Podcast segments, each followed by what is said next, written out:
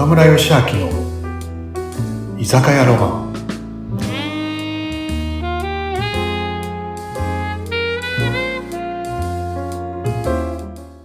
はい。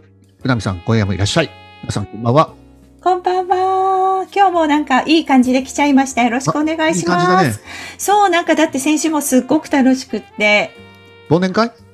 違いますよ。香取さんが来たじゃないですか、前回。ああ、この前ね。ううんん、来てくれたね。いろんな話そう、いっぱぱいしてくださって素敵な方でしたうんっいい男だよね。本当に、香取君。昔から、もう今も。優しい方だなって、本当に、なんか兄貴、兄貴っておっしゃってたじゃないですかう。ん何愛されてるね。愛される方ですよね。で、なんかその話の中で、確か、その岡村さんととりあえず、う何年も乾杯しようよ、乾そう杯。だよ、乾杯忘れてた。酔ってるね。ちゃんと、い もうすでに。つものね。うんうんいつものね。お願いしまはいす。。はい、お待ちど。はい。はい。でね、乾杯。乾乾杯。杯。おー美味しい。ああ、美味そしい。あ、そう、それで、なんかうん、言ってたのを思い出したんだけど、うん香取さんが岡村さんと会った時になんか DVD をね、まあ今あまり DVD 持ってないかもしれない。DVD になんか岡村さんが作った動画を入れてもらったって話してたじゃないですか。うん俺の公演用のね、うん神様と十二支かな。神様と十二支？そううんうんうんうんなんかね、公演用で7つくらい作ってあるんだよね。あ、そうなんですうん。一番やっぱり影響というか、岡村さん見てよっていうのはやっぱり神風かな。神風は泣けましたう。んね、特攻隊のね、チランね、あの平和特攻記念館行った時の思いで作ったのうん。ね。それと、やっぱ神様と十二支っていうのがあって、うん。それはよく学校公演とかね、うん子供たちとかによく見せた映像があるんだよね。うん。うん。どんな話でしたっけね？動物たちがみんな悩んでるっていうね。うん。人の悩みの大半は、人との比較から始まるっていうことを聞いて、作ったんだよね。で、本当、ね、本当に人の悩みの大半は人との比較で、その人と比較しなければ、うん人の悩みはもう大半はないっていう話なんだけど、人と比べ、ね、自分は自分だからさ、こう比べる、あれ、ことないじゃん。でもやっぱり、比べちゃうんだよね。で、そういうの比べなくてもいいよっていうね、うんあの、DVD を作ったんだよね。うんちょっと話していい？あ、はい。なんかね、昔話なんだけどさ、昔々ね、神様と十二支。十二支ってわかるよね？わかるよね？わかりますよ。ねウストラウータスミ僕は。虎だけどね。そうそう。昔、昔ね、あの、神様と十二支の動物たちが仲良く暮らしてたんだよね。うんでも、最近動物たちが元気がないなーって神様気づいて、動物たちに聞くんだよね。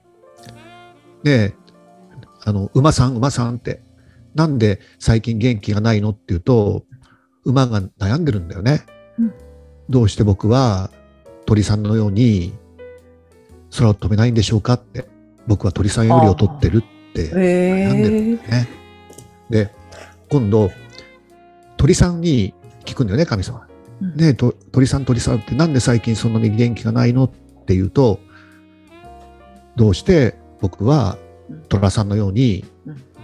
強くないのかなって、僕は虎さんより劣ってるって悩んでるんだよね。今度、あの、虎さんも元気ないんだよね。虎さん 虎さんって、なんで最近元気がないのって言うと、なんで僕は馬さんのように速く走れないんだろうって、僕は馬さんより劣ってるって、みんなやっぱね、え他と比べて、他の動物と比べて悩んでるんだよね。ー。で、その時に、ネズミが、笑顔いっぱい、元気いっぱいで走ってくるんだよね。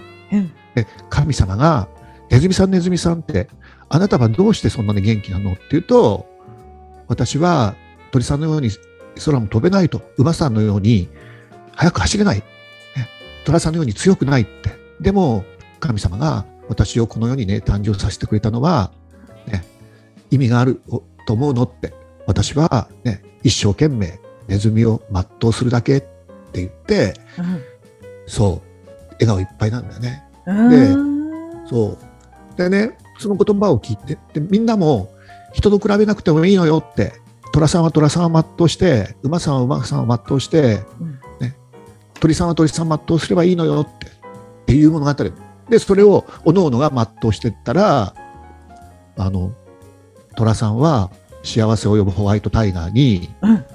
馬さんはペガサスに。そうで鳥さんは幸せを飛ぶ青い鳥になっていったええあ、素敵。でこのオチがあって、うんうんネズミ彼の名前はミッキーだったっていうオチうん。いいですね。オチがちゃんとあるんだ。そういうね、そう、物語をね、作って映像にして、公演でかけた。そう、そうなんだね。いや、私ね、途中でまで知ってます、その話。実は YouTube でチラッと見たんですけど、オチは知らなかった。そうなんだ。うんいやー、でも、あ、俺ね、うんそれをね、香取君に、香取君ってディズニー詳しいじゃない？なるほど。そう。それ、ミッキーさんの名前が出てきたから、うんまずいかなっていうのもあったね。ああんまり大っぴらにはできないのかもしれないね。でもいい物語だからね。確かに確かに。ああ、そそれはでも確かに、そうなんですよね。なんか、ついなん落ち込んじゃう時って、やっぱり誰か比較してること多いですね。でね、これね、うん。僕ね、香取君の講演をね、僕何回も好きだから聞きに行くんだよね。あはい。そうすると、やっぱり、こう、店長になった時にうん。応援してもらいたければ、今の直属の上司をね、今の店長をものすごい応援しようぜっていうね、彼、人の僕の夢は人の夢を応援することってすごい素敵なうん彼なんだよね。うんうんで、それ、で、神様と十二支パート2っていうのを僕作ったね。うんで、で、それっていうのは、まだ、ナムさん、いい？大丈夫？大丈夫。大丈夫？でその物語は、やっぱりね、昔々、大昔、神様と十二支が仲良く暮らしてるんだ。で、また元気がないのね。うん。え、どうしたの？って言って、みんな元気がないね。じゃあ、夢を持とうぜっていうの、神様が。みんな夢を持とうって。でね、みんながおのおの夢持ってくんだよ。竜は天に昇ることだったり、うんうさぎは月に行くことだったり、うんうん。猿は人間になることだったり、うん。みんな夢を持って、夢を叶えていくんだよね。うん。でも、犬さんだけが、犬だけが、夢ができないのよ、いく考えても。うん。うん。うん。で、神様に、神様って、こう、私はね、いくら考えても夢ができませんって、犬が神様に言うんだよ。で、その時に、神様がね、犬さんって、夢なくても大丈夫だよって、ない時には、目の前のことをね、一生懸命やって、うん目の前の人を応援しようって言うんだよね。うん。そう。それで、あのーそれを聞いたね、犬さんは元気が出て、うんそうだって、これからは、人のね、あのー目の前の人を応援することを自分の夢にしようって言ってね、うん困った人がね、いたらね、あのー助けてやろうって、目がね、あのー見えない方がいたらね、目になってあげようって、ね。でね、あのーなんだろう、あのーそういうふうに人のね、お役に立つ、ね、ことを僕の夢としようってしてたのね。うんそう。いろんなね、動物いるけど、まあ一番っていう表現がいいか悪くわかんないけど、うん一番人間に愛される動物になっていったあねあー、素敵。すごい、岡村さん。本当？うん。考えたんですか？こういう話。すごい。そうそうなんね。よかった？いいいい話ですね。なんか映像見なくても今、お腹いっぱいになっちゃったちょっと分かっちゃったけど、いや、見たいですね。でもね、うんそういう話を香取君にね、そう、僕に聞かせてくれるのね。僕、その香取君の話で、なんかね、あの、そういう物語、あの思いついたんだけど、なるほど、そうなんだ。その時にね、うん、香取君の話で、あの、僕、はっと思ったことがあって、その時にうん、高校野球ってあるじゃない？で、その時に、なんかね、あの、いグラウンドでねうん、輝いてるのはレギュラーの選手かもしれないって。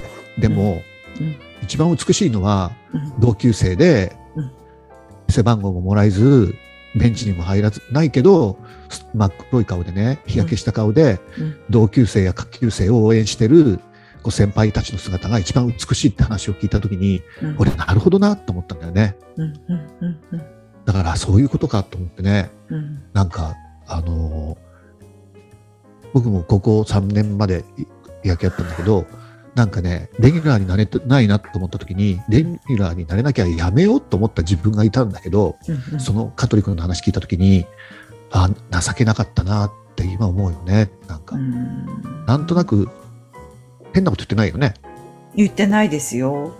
うん、でもなんかそういう、わかりますね。なんかこう、ぜひ皆さんに神様と十二支見てもらいたいよね見てもらいたい。これねこれだけだからね そう、映像でも。俺の拙い話よりもいやいや、わかりましたよ、でも。なんか、なんかのね、きっかけが、あきっかけというか、公演とかあったらね、流すぜひ、ぜそう、ねぜひね、来てもらいたいですよね。いや。だから、ついなんかこう、人と比べちゃうじゃんね。なんかこう、落ち込む時ってそうじゃんね。だけど、そうじゃないよねって。うんそうこのね、神様と十二支の中でもう一回振り返るけど、僕伝えたいことっていうのは、なんだろう、人と比べて悩む必要性なんて全然ないよっていうね、これ聞いてる方が、さ、ね、自分の生まれてきたってことはさ、やっぱ一人一人違う使命を持って生まれてきてるから、人と比べずに自分を貫けば一生懸命生きればいいと思うしね。うん、もう一つ、僕はね、あの、神様と十二支のね、2もそうだけど、夢はなくても大丈夫って。夢がない場合は、目の前のことを一生懸命やって、目の前の人を喜ばせながら生きていけば、必ず人生は開けるってことを、この2つでは伝えたかったかな。すごい話ありがとう岡村さん。いよかったすごい。お話だけでもめっちゃよかった今日は。来て。酔った？話にも酔った、おお酒話そうお酒より話によった。もう楽しくてしょうがないからそうそろそろまた一回休憩してまた来まーすうん。次の店行ってまた来まーす。あ了解。じゃあ待ってる。気をつけてね。自撮り足して。ははい。じゃあまたね。おやすみなさい。おやすみ。